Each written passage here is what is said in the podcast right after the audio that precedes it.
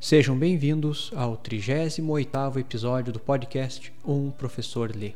Atividade desenvolvida no projeto de extensão Um Professor Lê Diálogos Virtuais de Literatura da Universidade Federal da Fronteira Sul, sob supervisão do professor Saulo Gomes Timóteo.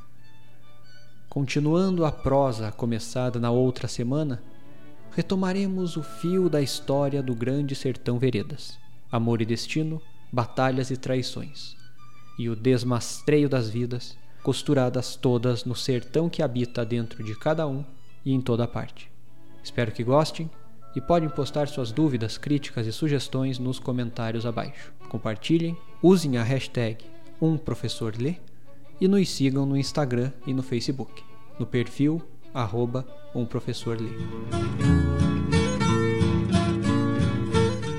Vencida, enfim, a primeira parte do livro, o próprio Riobaldo, o narrador, se encarrega de limpar o terreno para a história que se vai contar mais linearmente. Apresentamos agora as formações desse rapaz chamado Riobaldo, filho de uma mulher chamada Bigri e que quase não tem ninguém por eles. Por ter sarado de uma doença, Riobaldo vai até a beira do rio pedir esmolas para mandar rezar missa. Lá estava ele, rapaz de 14 anos, nas lidas de esmoler, quando vê um menino dessemelhante de toda pessoa. Tinha lá um jeito diferente, umas finas feições, voz leve e tranquila, e conversava uma conversinha muito adulta e antiga. Desejava que não se fosse mais embora. Tanta foi a simpatia. Eles passeiam de canoa e esse menino enfrenta um moleque valentão, primeiro fingindo sonsices e depois aferrando lâmina de faca na coxa, vertendo sangue. Riobaldo se espantou demais com aquele menino, que parecia não ter medo de nada e marcou muito sua vida inicial. Pois sua mãe morre, e quem o pega para criar é o padrinho, Celorico Mendes, rico fazendeiro, grande contador de histórias, Celorico Mendes diz que a vida vera é outra do cidadão do sertão. Tudo é política e potentes chefias, e jagunços, garantindo ordem e paz em armas, ilustrados com grandes causos de valentias alheias. Pois uma noite, quem visita o padrinho Celorico Mendes não é outro senão Joca Ramiro e os seus pedindo pouso. É lá que Riobaldo vê o grande chefe e também o Hermógenes, homem sem anjo da guarda, com a sombra do chapéu dando até em quase na boca, enegrecendo. O menino Riobaldo vai levar a jagunçada toda num lugar lá da fazenda, reservado para descansos. Aquilo muito marcou Riobaldo, que nem não via os homens, sabia só dos cavalos. Nenhum não tinha desapiado, e deviam de ser perto de uns cem. Respirei. A gente sorvia o bafejo, o cheiro de crinas e rabos sacudidos, o pelo deles de suor velho, semeado das poeiras do sertão. Adonde o movimento esbarrado que se sussurra de uma tropa assim, feito de uma porção de barulhinhos pequenos que nem o de um grande rio, do aflor. A bem dizer, aquela gente estava toda calada. Mas uma cela range de seu, tinha um arreais, estribo e estribeira, ou o coscós, quando o animal lambe o freio e mastiga. Couro raspa em couro, os cavalos dão de orelha ou batem com o pé. Daqui, dali, um sopro, um meio arquejo. E um cavaleiro ou outro tocava manso sua montada, avançando naquele bolo, mudando de lugar, bridava. Eu não sentia os homens, sabia só dos cavalos. É isso. Riobaldo ficou com o coração cheio de coisas movimentadas. Aí, nos seguintes, Riobaldo desvia-se do rumo, descobrindo que a sua parecença com o padrinho é dele ser, em verdade, o seu pai. Pois vai até Curralinho, meio nas raivas, montado de nunca mais voltar, e numa coincidência, lá pelas tantas, o seu professor lhe sugere, pela subida inteligência que Riobaldo demonstra, que servisse de professor a um senhor lá do exército. E vai ver quem não era? Pois não outro que Zé Bebelo, homem ligeiro, de mil gesticulações. Aquele homem me exercitou tonto, e, oh, me fino fiz, ânsia assim e anfa e poder de entender demais, nunca achei quem outro. O que ele queria era botar na cabeça de uma vez o que os livros dão e não. Ele era a inteligência. Vorava. Corrido, passava de lição em lição e perguntava, reperguntava, parecia ter até a raiva de eu saber e não ele. Despeitos de ainda carecer de aprender, contra fim. Queimava por noite duas, três velas. Ele mesmo falava. Relógio não vou olhar. Aí estudo, estudo até que estico um cochilão. Cochilão me vem, então espairo o livro e me deito que me durmo. Pois Riobaldo, pouco depois, resolve fugir novamente, desistindo daquela vida de empregado de Zé Bebelo e ganhando o mundo e umas mulheres por aí. Uma noite, três homens aparecem, jagunços, e mudam o destino todo. Um deles, de grandes olhos verdes, imediato se reconheceu como o menino passado que cruzou o rio com Riobaldo. Ali se sela amizade grande e muita, e Riobaldo se une aos de Joca Ramiro. Reinaldo era o nome do moço, que ensina a Riobaldo as bonitezas que tem na natureza, inclusive o canto dos mais lindos, que é o do passarinho Manelzinho da Croa. É aquele lá, lindo. Era o Manelzinho da Croa, sempre em casal, indo por cima da areia lisa. Eles, altas perninhas vermelhas, esteiadas muito atrás traseiras, desempinadinhos, peitudos, escrupulosos catando suas coisinhas para comer alimentação. Machozinho e fêmea. Às vezes davam beijos e biquinquim à galinholagem deles. É preciso olhar para esses com todo carinho, o Reinaldo disse. Era. Mas o dito assim botava surpresa. E a macieza da voz, o bem-querer sem propósito, o caprichado ser, e tudo num homem d'armas, brabo, bem jagunço. Eu não entendia. De um outro que eu ouvisse, eu pensava: frouxo, está aqui um que empulha e não culha. Mas do Reinaldo não. O que houve foi um contentamento meu maior de escutar aquelas palavras, achando que eu podia gostar mais dele. Sempre me lembro. De todos, o pássaro mais bonito gentil que existe é mesmo o Manelzinho da Croa. Aqui também começam a se desenvolver uma série de dúvidas e conflitos internos na cabeça de Riobaldo. Titão Passos, um dos jagunços semimandantes, vai tenteando Riobaldo para contar coisas do Zé Bebelo e seu bando do exército. Seria isso traição? Afinal, Riobaldo agora era de Joca Ramiro, ou ainda seria de Zé Bebelo? Além disso, Vai ele caraminholando o que ele sente mesmo por Reinaldo, uns pensamentos desencontrados. Ainda mais quando ele revela para Riobaldo, como segredo só deles dois, que ele carrega nome secreto, de Adorim chamado. Para todos os outros, seria Reinaldo ainda. Mas como selar da amizade deles, quando sozinhos, havia de chamar somente por Diadorim. Para complicar ainda mais a vida, quando o bando de jagunços, agora sob o mando do Hermógenes, o homem amaldiçoado do cão, encaminham-se para se encontrarem com o grupo todo. Param na fazenda Santa Catarina, onde mora mocinha linda de nome Otacília. Riobaldo se perde de amores, meio se promete em casamento futuro, tão logo se saia desses caminhos jagunços. Quem fica com orelhas em frente às pulgas é Diadorim, dito Reinaldo que não esconde a ciúmice toda de Otacília.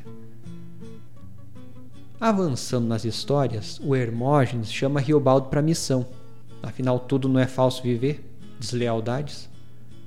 Tudo não carrega dentro de si uma espécie de traição, pois no bando todo o Hermógenes chamou de lá. Tatarana, tu vem.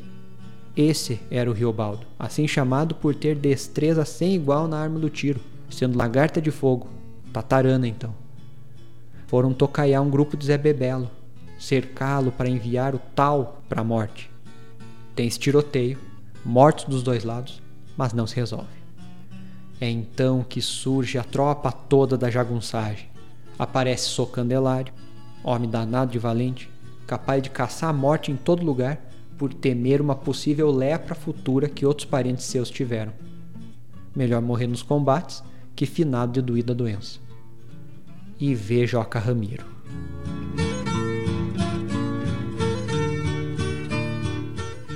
Era ele, num cavalo branco, cavalo que me olha de todos os altos, numa cela bordada de jequié, em lavores de preto e branco, as rédeas bonitas, grossas, não sei de que trançado, e ele era um homem de largos ombros, com a cara grande, corada muito, aqueles olhos.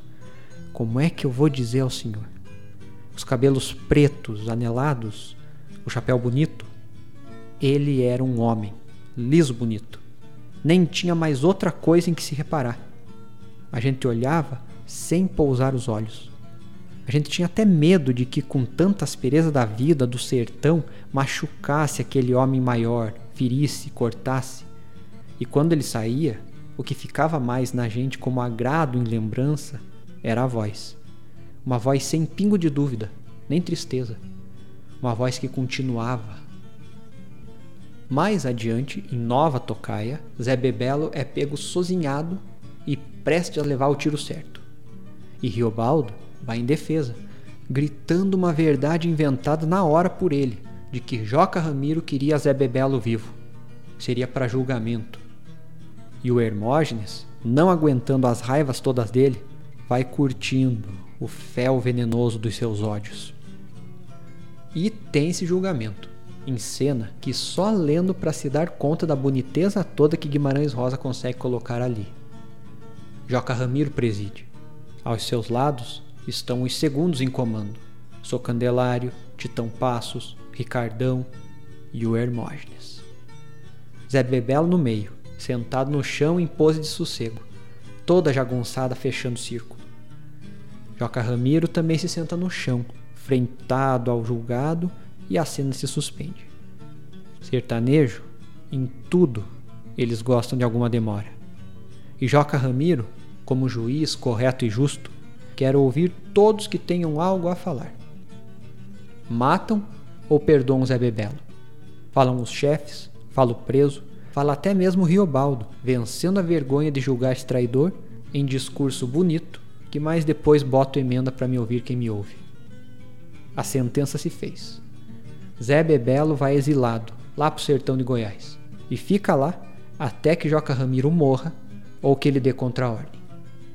Todos concordam, menos o Hermógenes, que queria os sangues escorridos.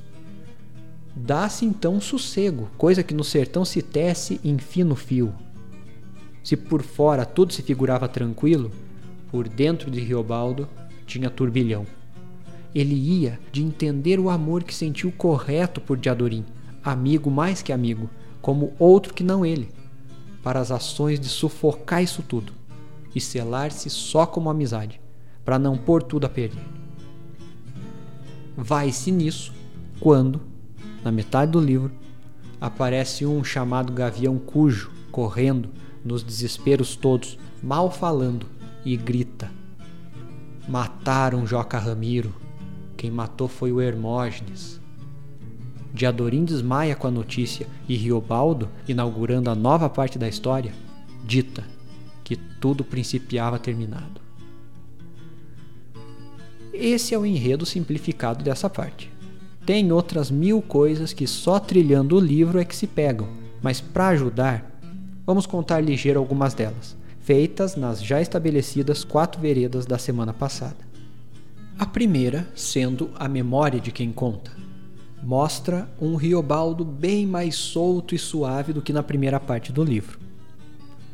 Aqui, ele não se furta a contar as aventuras de criança tudo para ir aos poucos se encaminhando para o ponto em que ele deseja chegar.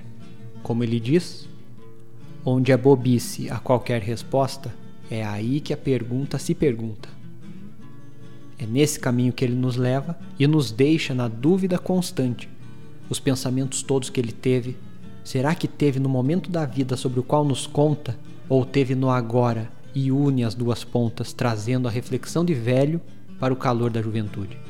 Por exemplo, todos os poréns que tem com Hermógenes, toda a antipatia que se alimenta desde o sempre, será que estiveram lá com tudo isso ou só depois, desfechadas as ações reveladoras de Hermógenes, é que permitem a Riobaldo entender quem era e o que fez.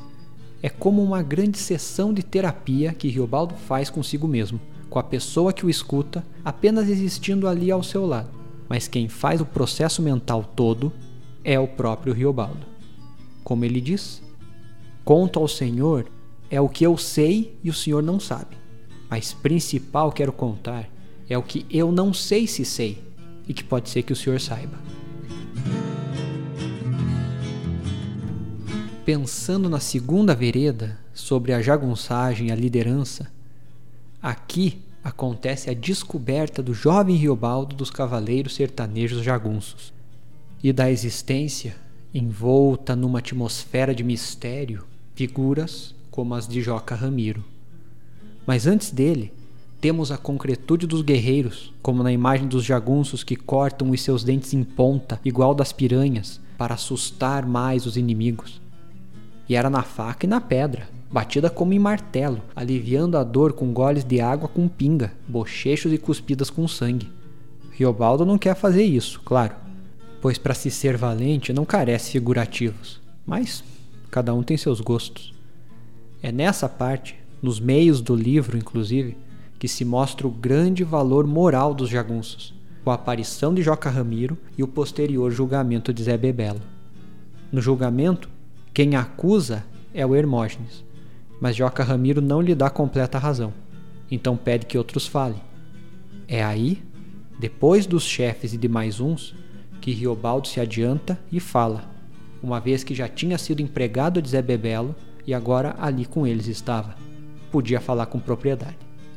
E diz: Eu conheço esse homem bem, Zé Bebelo. Estive do lado dele. Nunca menti que não estive, todos aqui sabem. Saí de lá meio fugido. Saí porque quis e vim guerrear aqui com as ordens desses famosos chefes. Voz. Da banda de cá foi que briguei e dei mão leal, com meu cano e meu gatilho. Mas agora eu afirmo: Zé Bebelo é homem valente de bem e inteiro, que honra o raio da palavra que dá. Aí, e é chefe jagunço, de primeira, sem ter ruindades em cabimento, nem matar os inimigos que prende nem consentir de com ele se judiar. Isto afirmo, vi, testemunhei. Portanto, que digo? Ele merece um absolvido escorreito, mesmo não merece de morrer matado à toa. E isso digo porque de dizer eu tinha, como dever que sei, e cumprindo a licença dada por meu grande chefe nosso, Joca Ramiro, e por meu cabo-chefe Titão Passos. Tirei fôlego de fôlego, latejei, sei que me desconheci. Suspendido que estava. A guerra foi grande, durou tempo que durou, encheu esse sertão. Nela, todo mundo vai falar. Pelo norte dos nortes, em Minas, na Bahia toda, constantes anos, até em outras partes. Vão fazer cantigas, relatando as tantas façanhas. Pois então, gente, hão de se dizer que aqui na Sempre Verde vieram se reunir os chefes todos de bandos, com seus cabras valentes, montoeiras completas, e com o sobregoverno de Joca Ramiro, só para, no fim, fim, se acabar com um homenzinho sozinho. Se condenar de matar Zé Bebelo, o quanto fosse um boi de corte. Um fato assim é honra ou é vergonha? A ver. Mas se a gente der condena de absolvido, soltar esse homem Zé Bebelo, a mão vazias, punido só pela derrota que levou, então eu acho é fama grande, fama de glória, que primeiro vencemos e depois soltamos. Esse código de honra é o que Guimarães Rosa enaltece nas figuras dos jagunços. O que fica mais evidente ainda quando, após a sentença de absolvição de Zé Bebelo, o Hermógenes e o Ricardão, como homens ruins que não possuem valor e são traidores, matam Joca Ramiro, como Judas que se tornam. Passando a terceira vereda, falamos um pouco sobre as amizades humanas e o amor que se aflora na vida de Riobaldo. Começou-se com o menino, depois tornado Reinaldo, depois ainda sendo de Adorim. Era tanta a afeição de Riobaldo que para ele tudo que Reinaldo falasse virava sete vezes. Era como feitiço. Diga ao Senhor, como um feitiço, isso, feito coisa feita, era ele estar perto de mim e nada me faltava. Era ele fechar a cara e estar tristonho e eu perdia meu sossego. Era ele estar por longe e eu só nele pensava. E eu mesmo não entendia então o que aquilo era? Sei que sim, mas não. E eu mesmo entender não queria. Acho que. Aquela meiguice, desigual que ele sabia esconder o mais de sempre. E em mim, a vontade de chegar todo próximo. Aí, para tentar se desviar desse amor nascente que não se pode, aparece o contraponto da moça Otacília. Amor a se realizar em um depois, futuro. Interessante apontar ainda que Riobaldo fica com certo temor de Otacília se encantar pelos olhos verdes de Diadorim, afinal, moço bonito, mas o que se deu foi uma ciúmice sem tamanho de parte a parte.